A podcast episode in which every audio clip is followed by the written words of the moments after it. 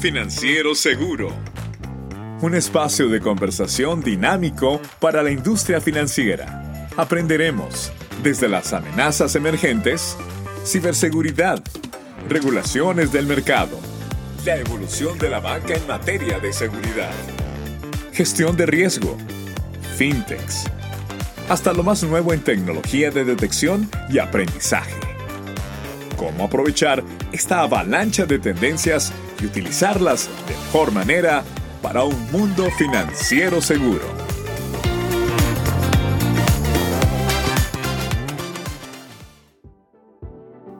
Los estudios del mercado financiero de McKinsey y Company muestran que la banca ha iniciado una nueva era en los negocios determinada principalmente por el entorno digital. Se estima que en los próximos años la banca podrá incrementar su rentabilidad apalancando aspectos como por ejemplo la experiencia del cliente, la diversificación de productos a la medida, la omnicanalidad integrada al estilo de vida de sus clientes. ¿Qué significa esto?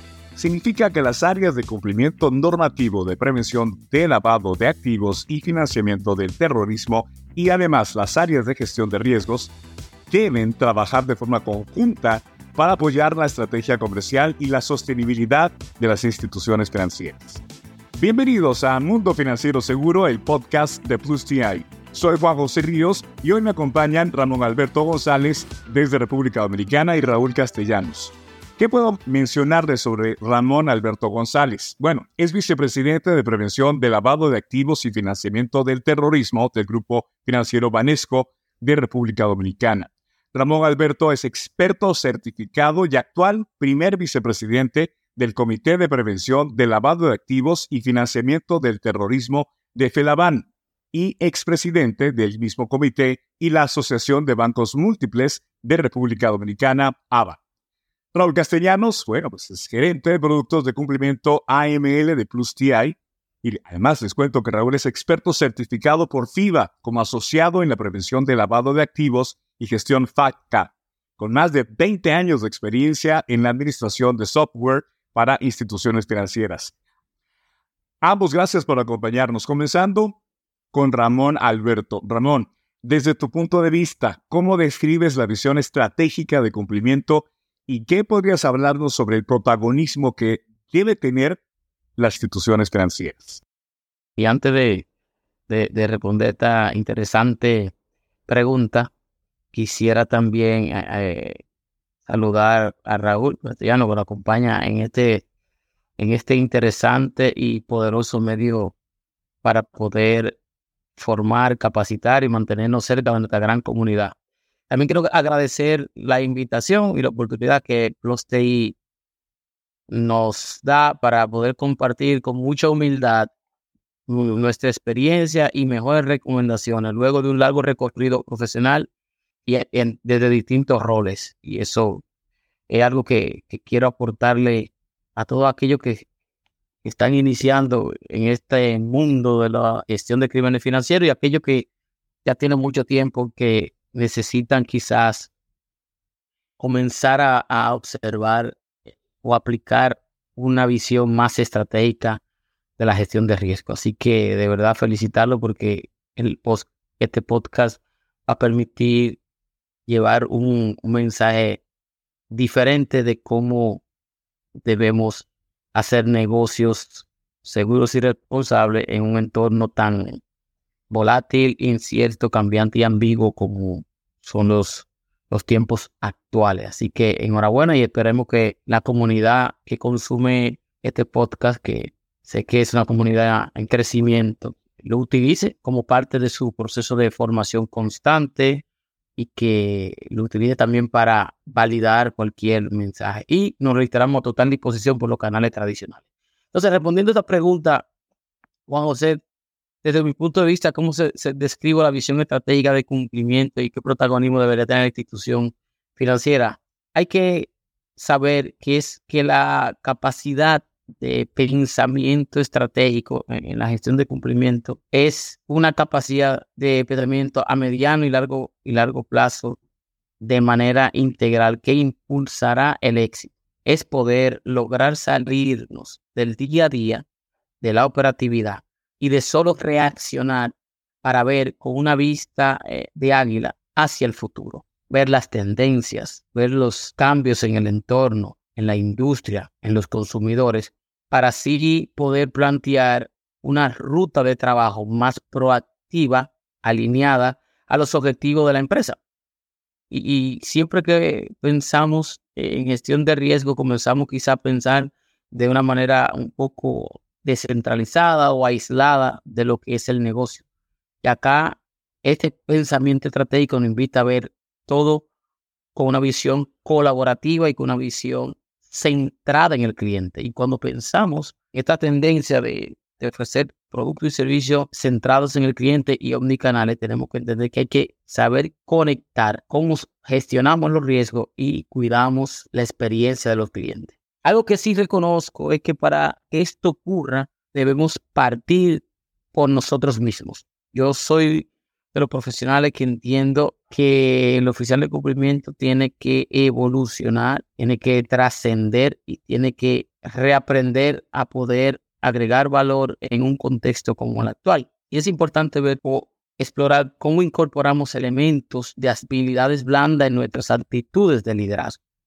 El oficial de cumplimiento tiene que cada vez más apelar a la humildad, a la, escucha, a la capacidad de persuadir, y de poder comunicar asertivamente todas sus funciones, todos los riesgos y todos los, elementos que ve.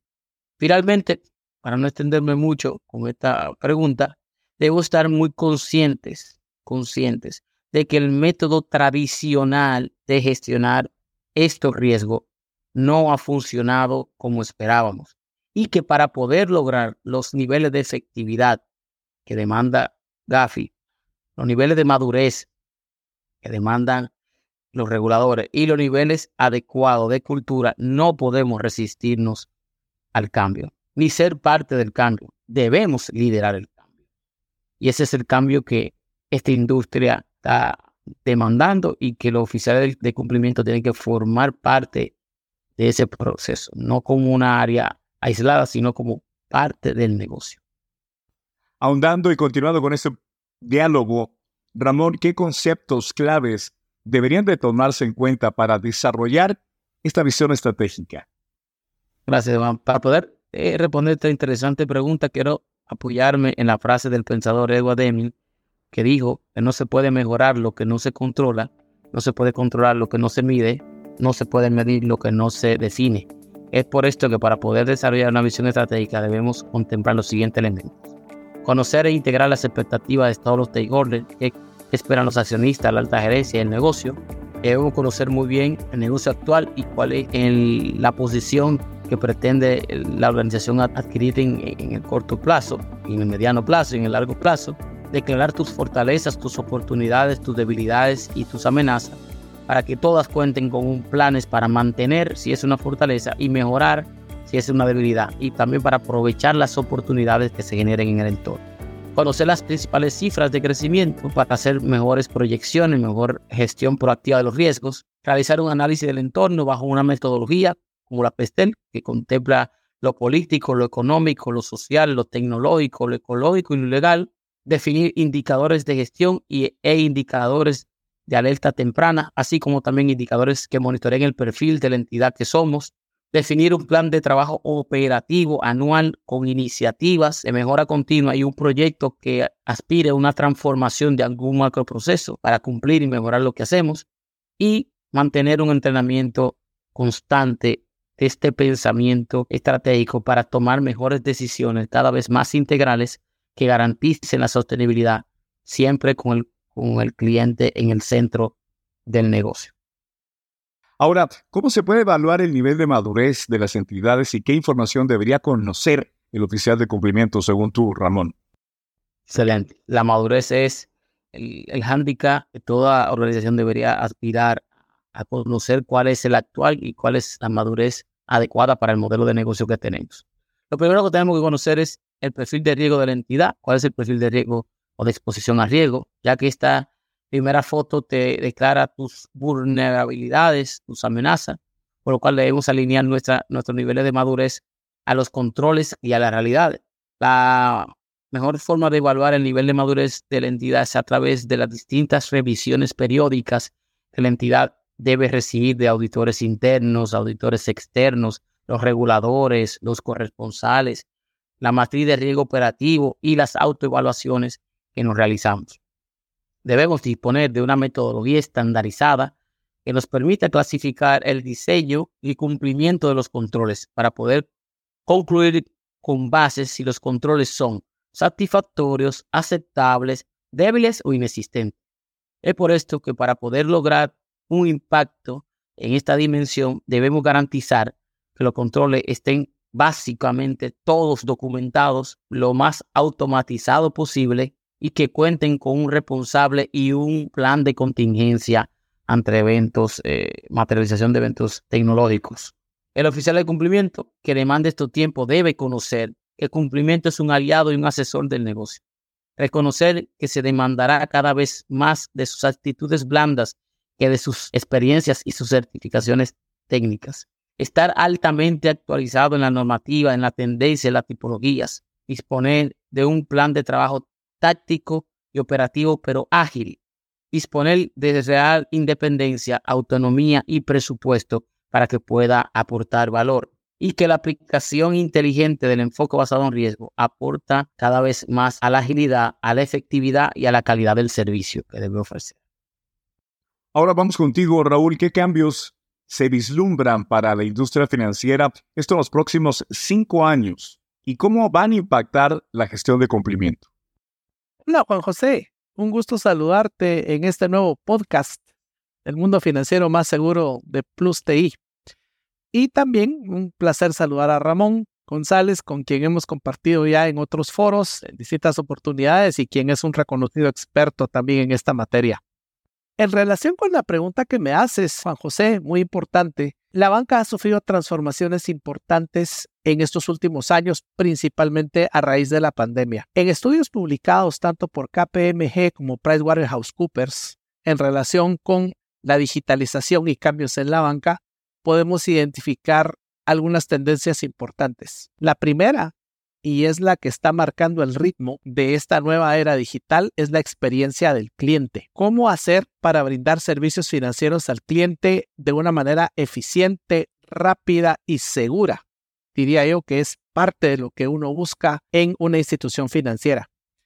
Para que esto se dé, tiene que acompañarse de una transformación digital, dado que hoy día el cliente espera poder tener sus servicios financieros desde cualquier lugar, en cualquier horario, y hay una tendencia importante de las instituciones que es hacerse cargo de los compromisos financieros del cliente para darle mayor tranquilidad y que él se ocupe más bien en sus actividades diarias de producir. En esos dos pilares de experiencia y transformación digital se suma la analítica de los datos. Esto es un factor determinante para poder establecer cuáles son las tendencias de comportamiento del cliente, cuáles son sus necesidades en relación a su estado financiero de vida. Así que eso se vuelve sumamente crítico para poder hacerle ofertas de valor. Si eso lo acompañamos de una digitalización de procesos donde tenemos asistentes virtuales y aprovechamos la tecnología, vamos dando complemento a todo este entorno. Y finalmente no podemos olvidar el entorno regulatorio. Las normas siguen creciendo, la necesidad de mitigar riesgos de ser utilizados para lavar dinero, por ejemplo, siguen siendo importantes y crecientes dado los nuevos servicios emergentes que se dan en la banca y en los servicios financieros. Entonces, recapitulando, te diría, ¿cuáles son los factores más importantes que van a impactar la banca?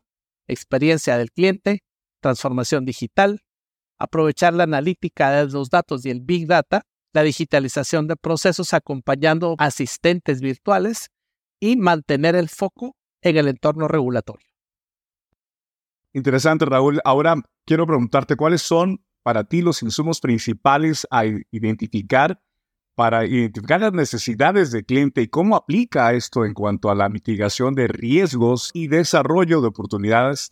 En este sentido, Juan José, es muy importante comenzar desde el fundamento de la parte de prevención del lavado de dinero, conocer al cliente.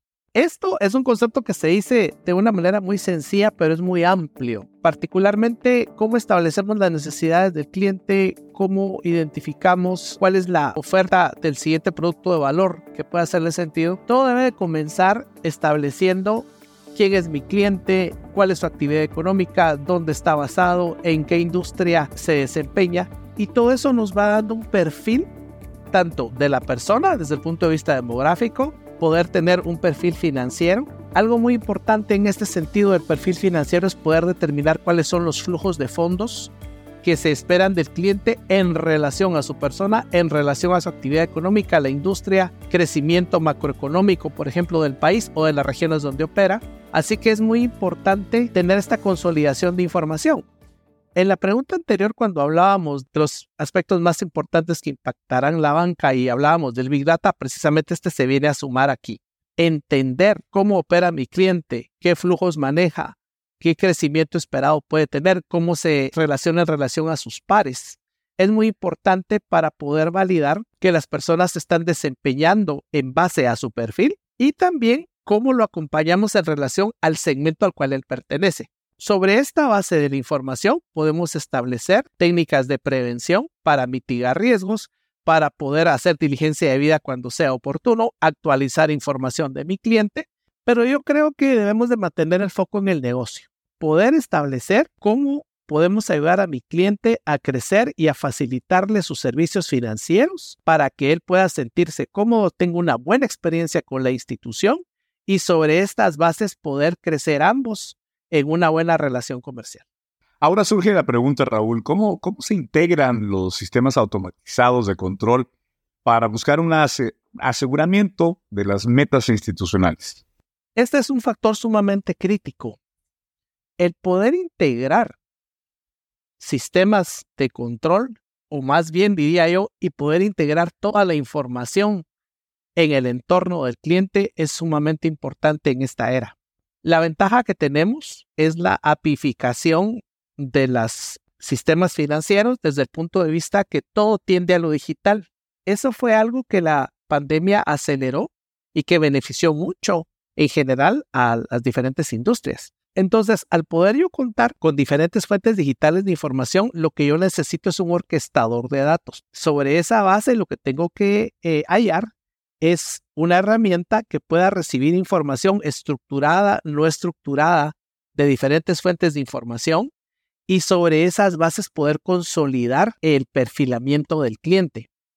Sobre esa base, entonces, tener las fuentes, el orquestador y que el orquestador sea quien me ayude a poder analizar esa información. Esto no es solamente de datos demográficos, también puede ser de cualquier operación financiera que el cliente realiza. Si podemos captar información de pasarelas de pago, en la medida que yo tenga más datos o mayor control sobre las operaciones de mi cliente en mi institución y poder tener referencia de operaciones o servicios en otras instituciones, yo puedo ser más certero en cuanto al análisis.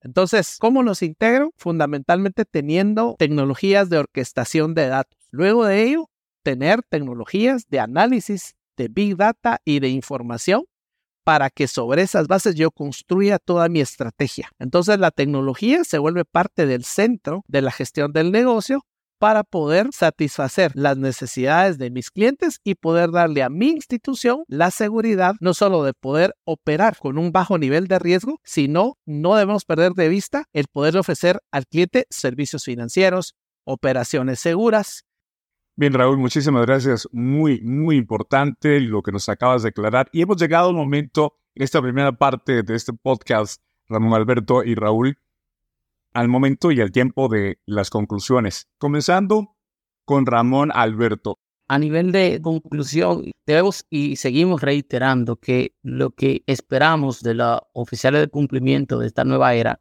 es un oficial de cumplimiento cada vez más responsable en su desarrollo individual, que entienda que debemos entrenar el pensamiento estratégico para que nos permita combinarlo con un enfoque basado en riesgo que impacte en los niveles de efectividad, madurez y que cuide el valor que aportamos a la entidad. De no lograr esto, podemos asumir muchos riesgos y solo reaccionar a los eventos, lo cual es ineficiente y peligroso. Gracias, Ramón Alberto. Ahora, Raúl, ¿cuáles son las recomendaciones, particularmente tus recomendaciones y conclusiones? Sobre las bases de los temas que hemos venido desarrollando, Juan José, yo creo que las instituciones tienen que poner mucha atención en una gestión corporativa. Tenemos que tener en mente que tanto las áreas de cumplimiento como las de negocios o las de auditoría, si nos vamos al esquema de las tres líneas de defensa, todos pertenecemos a una misma institución. Buscamos los mismos objetivos. Algunos buscando nuevos negocios y facilitando el poder traer clientes y otras áreas que somos las de control, validando la buena operación y el crecimiento seguro de esos clientes. Entonces, yo lo que creo es de que tenemos que tener directrices claras sobre los objetivos de la empresa, poder aprovechar la tecnología que tenemos disponible hoy en día y sobre todo buscar con esas herramientas que tenemos la satisfacción del cliente. También no podemos olvidar la contribución que nosotros damos a nuestra sociedad brindando servicios financieros, operaciones seguras y de esta manera contribuir al crecimiento del país. Si lo quisiéramos sintetizar, cultura organizacional, aprovechamiento de tecnología y contribución a la sociedad para poder crecer todos juntos. Como hemos visto y analizado, las áreas de cumplimiento y de gestión de riesgos en las instituciones financieras suelen ser vistas como un requisito y además de un costo. Es hora de cambiar esta perspectiva y aprovechar la tecnología, la data y la capacidad de estas unidades para impulsar la estrategia corporativa y ser actores centrales en la identificación y desarrollo de oportunidades de negocio. Bien, soy Juan José Ríos y les invito cordialmente a escuchar la segunda parte de este tema que es muy interesante, en donde vamos a adelantarnos más y adentrarnos en el rol estratégico de cumplimiento, su función en mejorar la experiencia del cliente, por supuesto, y favorecer la rentabilidad de este.